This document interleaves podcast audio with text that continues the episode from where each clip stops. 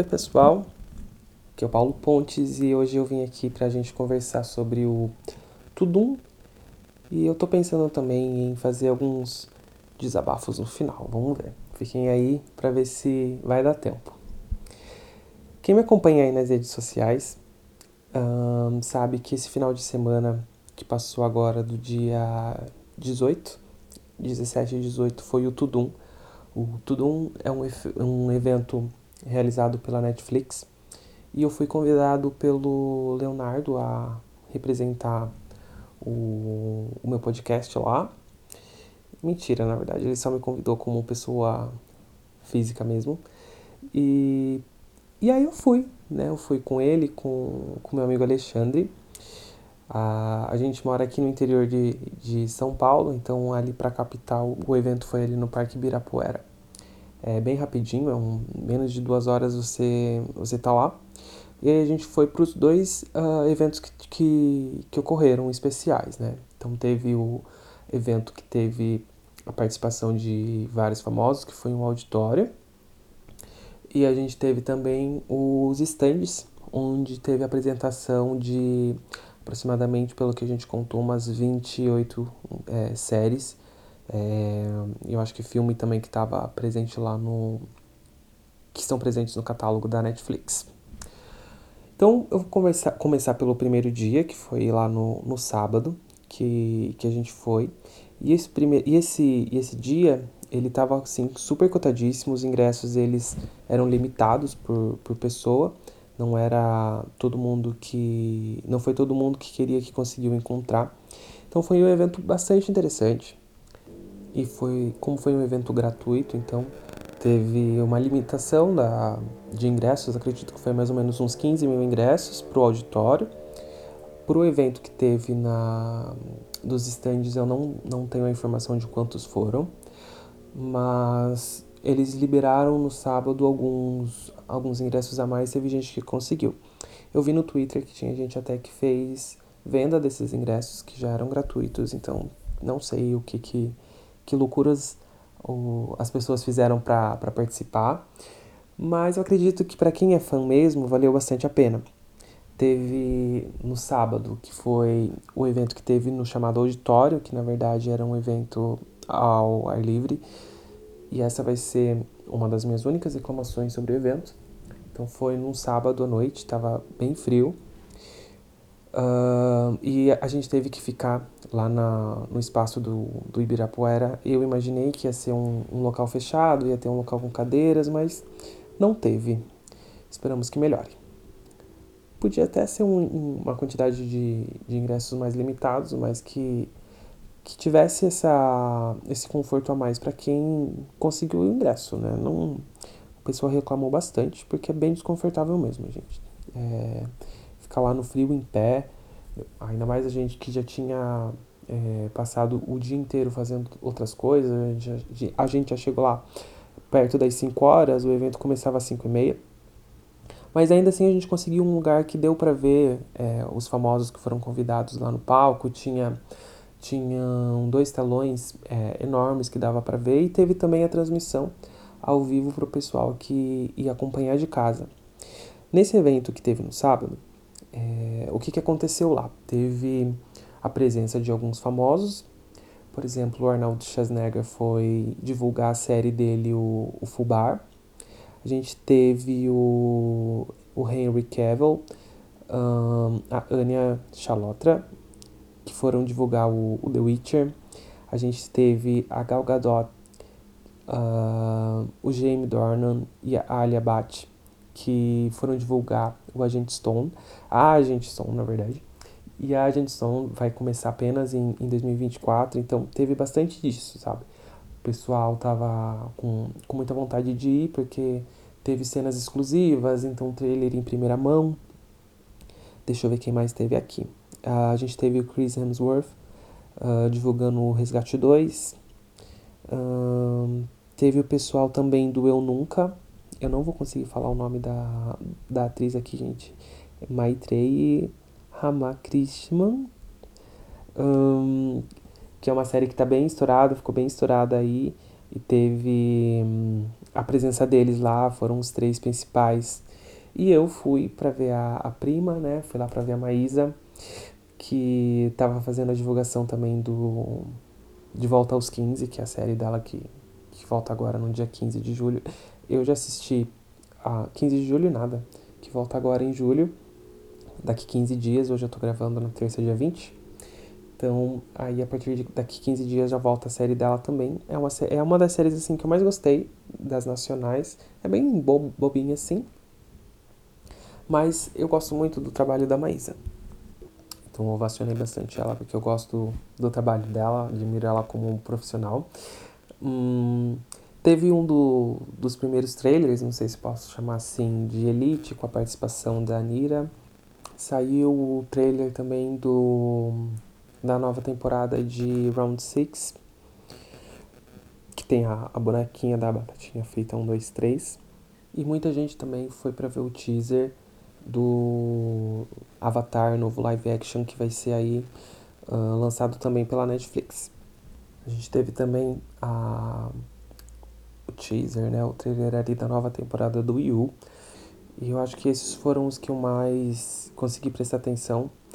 É, teve também o elenco lá, a participação do pessoal de Sintonia, Alder Banks, um, teve algum Cobra Kai, Casamento às Cegas, mas como esses eu não acompanhei tanto, não, não digo no, no dia do evento, né, mas eu não sei nem o mínimo da história, então eu procurei nem, nem me focar muito neles. E aí teve esses famosos que, que eu citei, que, que gerou uma grande comoção da galera. Quem ficou ali mais perto da, do palco conseguiu ver eles muito bem. A qualidade de imagem do, do evento e a qualidade do som estavam impecáveis, estava muito bom. Um, a questão de segurança também foi bem. estava bem seguro. Eles deram uma pulseirinha naquelas igual como eles mesmos comentaram, né, que teve no show do Coldplay e não foi necessário devolver. E eu particularmente não sei o que eu vou fazer com ela agora, provavelmente vai pro lixo mesmo, porque não tem como ficar acumulando esse tipo de, de coisa mesmo. E foi isso, e graças a esse dia, dona Netflix, eu peguei tosse. Não sei se porque eu estou vacinado é, com a vacina da gripe em dia, não, não tive muita uh, reação, mas até pela minha voz, acredito que vocês conseguir perceber que ela não está 100% igual a, a dos episódios anteriores.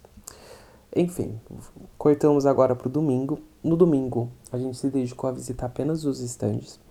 Então, tinham lá, eu acho que mais de 28 estandes. Tinha bastante coisa para fazer. Porém, aí entra uma das minhas primeiras reclamações. Tinha que fazer toda a ativação pelo QR Code. Até aí, ok. Somos geração Z. Mas para você fazer a, geração, a ativação do QR Code, você tinha que ter passado primeiro lá pelo por toda a vistoria, a, pega, pego a sua pulseira e na sua pulseira ia ter um, um QR Code que gerava a ativação desse, desse evento para você fazer o agendamento. E cadê que tinha internet suficiente dentro do local? Cadê que tinha rede? Cadê que tinha horário para fazer as ativações? Não tinha. Então o evento tinha marcação até as 8 horas, se eu não me engano. A gente chegou lá, era um pouco depois de, de uma hora, uma e meia, eu acho, perto de duas horas. E os eventos até as oito já tinham estavam to totalmente lotados, né? Os eventos mais legais que que era a patinação, por exemplo, do Stranger Things, tinha uh, o da Agent Stone, que você tinha que escalar a parede. Então, assim, os mais legais é, a gente não conseguiu ir, e esses mais legais, justamente, eles estavam dando banners, uh, o pôster de divulgação apenas para quem conseguia participar. Eu não ligo tanto pro banner, porque eu não tenho é, onde colocar também. E mas quem estava comigo queria e não pôde. Várias pessoas também não conseguiram essa, esses banners porque não conseguiu agendar dentro do próprio evento. Então ficou uma coisa assim muito sem sentido. E tinha é, stand que você ia que tinha filas paralelas, fila de quem tinha conseguido agendar e fila de quem não tinha conseguido agendar. Aí tinha evento, tinha stand que você podia levar um convidado e tinha evento que você podia. E aí, como eu fui em três pessoas, né? Eu e mais duas pessoas, a gente conseguia passar. É, eles falavam que só precisava que uma pessoa tivesse agendado, que podia ir os três, e tinha outros que não dava. Então ficou assim uma coisa bem confusa. Não gostei dessa parte. Fiquei muito é, frustrado porque a gente não conseguiu ir em diversos stands. Mas os que a gente, dos que a gente conseguiu, é, por exemplo, do Sandman, a gente ficou numa fila aproximadamente uns 15 minutos. E no fim era só para tirar foto com um, cosplay. É cosplay que vocês falam, eu acho. Com um cosplay do Sandman. E aí a gente ficou em uma outra fila e no fim era só para tirar foto. Aí foi é, mais por questão assim de, de, de gosto. A gente foi nos, nas, nas séries que ou eu tinha assistido ou que o pessoal que estava comigo tinha assistido. A gente foi mais pra bater perna mesmo. E acho que a gente fica mais ou menos umas 3 horas, 3, 4 horas no máximo lá dentro do local. Uh, porque foi tempo suficiente pra gente dar umas três voltas em tudo que tinha lá, é, basicamente, tá? Eu vou falar pra vocês aqui as séries que tinham os stands e os que eu for lembrando, eu o que que tinha, daí eu falo pra vocês, tá? Então a gente tinha o stand de One Piece. One Piece era uma série, é uma série um pouco mais de pirata, um pouco não totalmente de pirata, então tinha lá o stand deles que era um navio, tinha Outer Banks, tinha Bridgerton e a Rainha Charlotte, tinha o Resgate, que era o do, do Chris, tinha o Fubar da Gente Stone, que eu já falei que era aquela de escalar parede, tinha o Sandman, que tinha um, um bloco, assim, um, um globo, e aí você tirava Uh, você podia entrar nesse globo enquanto um, um cara meio que pirata assim com um pássaro no ombro. É, um bruxo a gente realmente não sei desculpa. Ficava lá com a mão. Tinha Emily in Paris Emily in Paris eu assisti então é, mas não, não deu pra gente ir. E a ativação dele era simplesmente você ficar lá na frente do, do restaurante do Gabriel ou do Gabriel, e tirar uma foto lá na frente do Gabriel. Casamento às cegas. Esse, eu falei pra minha irmã que era brega, mas só que eu acho que foi um dos mais interessantes. Então tinha, era como se fosse o vai dar namoro, a gente, a gente definiu. Então tinha lá a fila das pessoas, é, homem e mulher hétero, e aí homem gay e mulher lésbica. E aí você nessa fila, você entrava de acordo com a, a sua orientação e aí você fazia como é no reality show mesmo. Então você conversava com uma pessoa desconhecida e aí no final você escolhia se ficava com ela ou não. Eu achei bem legal. Uh, tem os. O, teve o De Volta aos 15, da Maísa. Esse era uma caixa. Tipo uma, a, a caixa que tem, que tem da Barbie, sabe? Não achei tão interessante. Mas tinha o do, você, do Yu, você. O Yu e do você a gente conseguiu, a muito custo, o um, um ingresso para fazer ativação. Mas foi. Então, assim. Uh, era na verdade uma sala cheia de espelhos. Eu não terminei de. Eu parei na primeira temporada, então não sei se fez sentido ou não, mas eu não gostei. Uh, aí teve o stand do Eu Nunca, do Sex Education, do Sintonia. O Sintonia tava bem badalado. Teve o do Horstopper. O Horstopper, eu fui, a gente foi nas duas ativações. Eu fui é, no do Fliperama. No Fliperama eu consegui pegar um, uma pelúcia e um bottom. E o outro stand deles era simplesmente tirar foto no quarto do personagem principal. Aí tem, tinha o The Witcher da Vandinha. A Vandinha ocupou assim metade quase do de um andar. É, tô exagerando, vai. Um, um quinto do, do, do espaço lá disponível praticamente do, desse andar era dela. Então tinha uma cosplay tocando violino, tinha ensinando a dança da Vandinha, a Bloody Mary da Lady Gaga, e tinha mais um uh, stand que era dedicado a, a ela. Então assim ela ficou com um espaço bem generoso mesmo. Stranger Things, que tinha a patinação, também tinha um espaço bem amplo. A gente percebeu que eles eram realmente muita ênfase neles. E faz sentido porque é uma das. A Stranger Things, a Vandinha, uh, Round Six são séries que foram bem rentáveis e ficou bem na boca do povo. Uh, teve de Cobra Kai, A Lição, Pousando no Amor, Doramas de Amorzinho, All of Us Are Dead, Uma Advogada Extraordinária. Então essa parte aqui, que era a parte dos doramas, estava toda a, a, enfeitada, a gente não chegou a, a fazer ativação, mas a gente conseguiu alguns posters, peguei uns posters para Melissa, porque ela é viciada em doramas.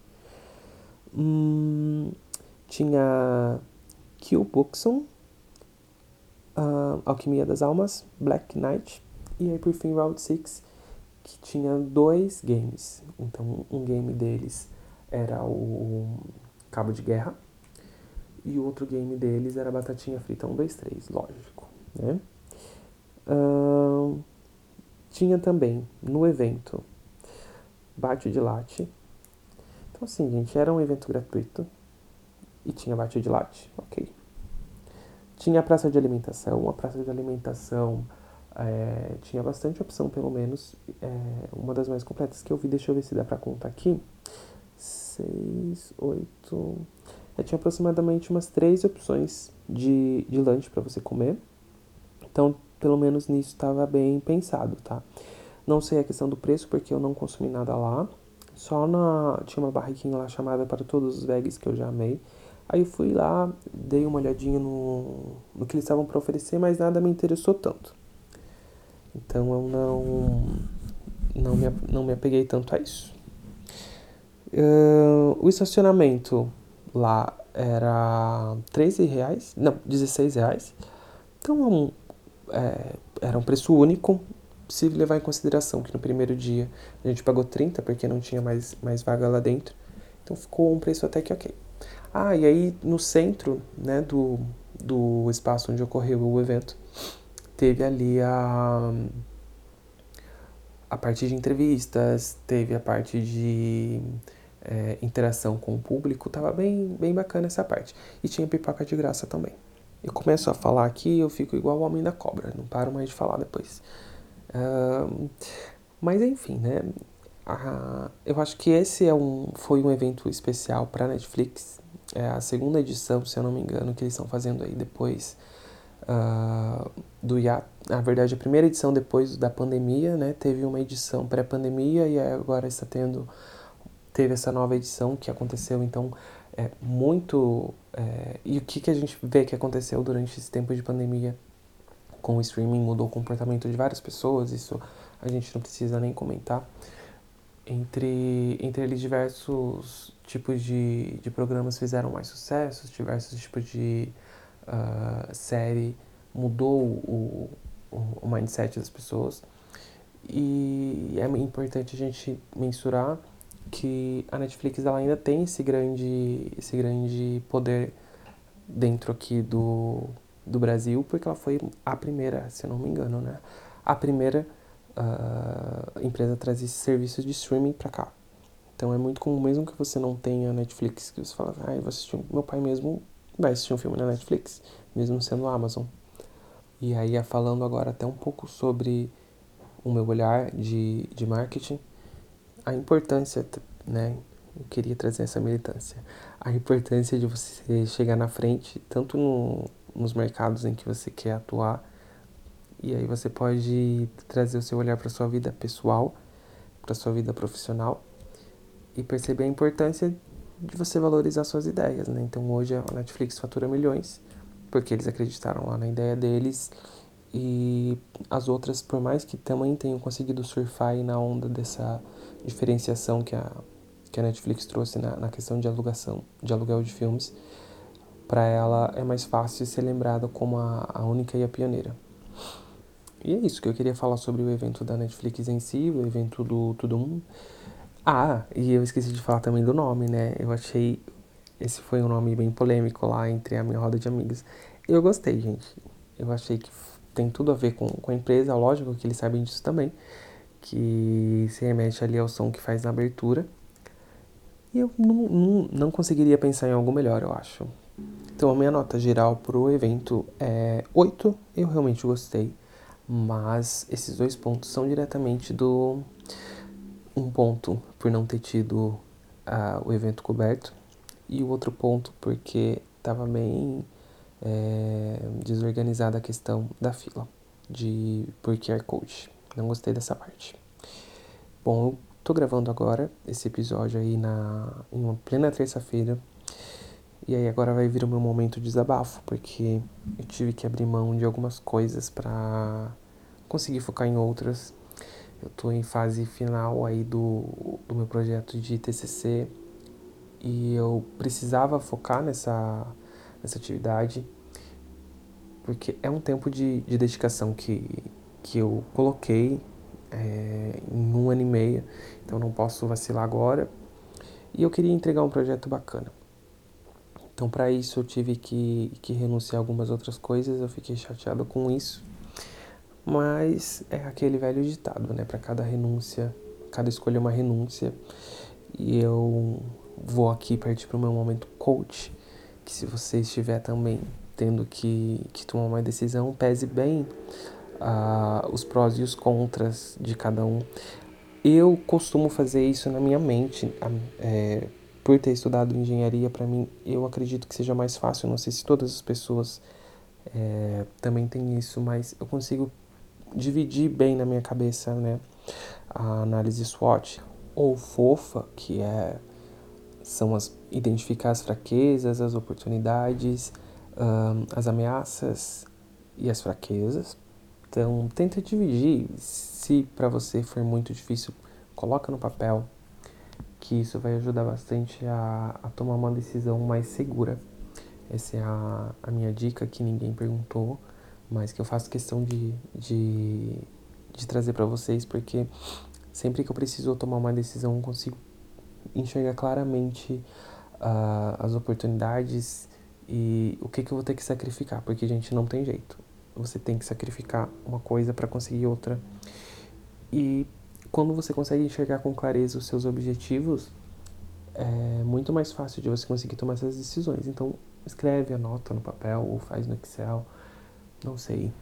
De alguma forma, utilize essa uma ferramenta que te ajude a, a estruturar os seus pensamentos. Às vezes você colocando ali, escrevendo, fica mais fácil de você identificar o que, que você realmente quer. Para os próximos episódios eu já tenho o tema, pelo menos dos próximos dois. A gente vai conversar sobre dois assuntos bem diferentes. E para os dois a gente vai ter convidados. Um eu já vou antecipar, que vai ser do Clube do Livro. E o outro vai ser sobre uma, um ato específico que aconteceu ali nos anos 2006, 2007, 2008, mais ou menos. Quem uh, viveu essa época, ai Gabi, só quem viveu sabe, já, vai, já deve estar tá imaginando o que, que é, mas eu não vou confirmar. Então, é, não sei ainda qual vai sair primeiro e qual vai ser depois, mas fiquem ligados que os dois vão sair muito em breve, tá bom? Um beijo para vocês, se cuidem e é isso aí, gente. Bora, uh, bora macetar. Tchau, tchau.